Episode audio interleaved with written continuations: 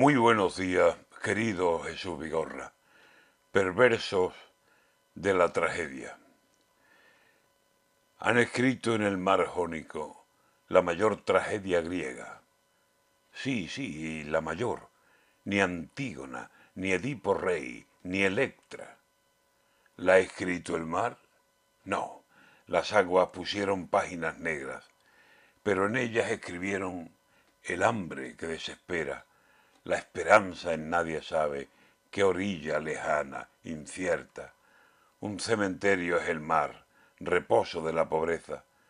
Entre sufragio y naufragio, los noticiarios se trenzan, pero el sufragio mantiene su interés y sus apuestas, y el naufragio, poco a poco, se olvida en cuatro mareas. De pronto en el mar, de pronto, devolvió muertos, ochenta. Pero lo peor, calculan, es un misterio. Sospechan que enterradas en el mar, sin nadie que las devuelva, puede que también murieran. ¿Cuántas personas?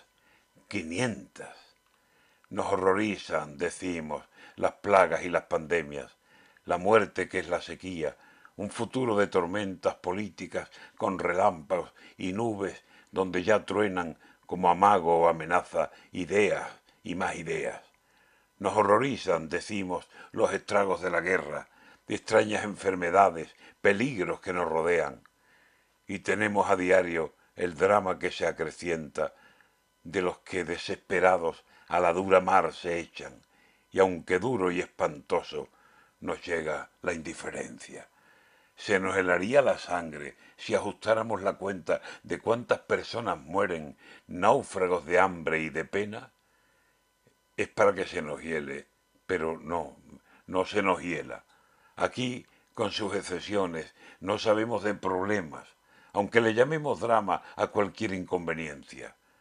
Pensemos un poco, sí, observemos la miseria y le llamaremos gloria al mundo que nos rodea.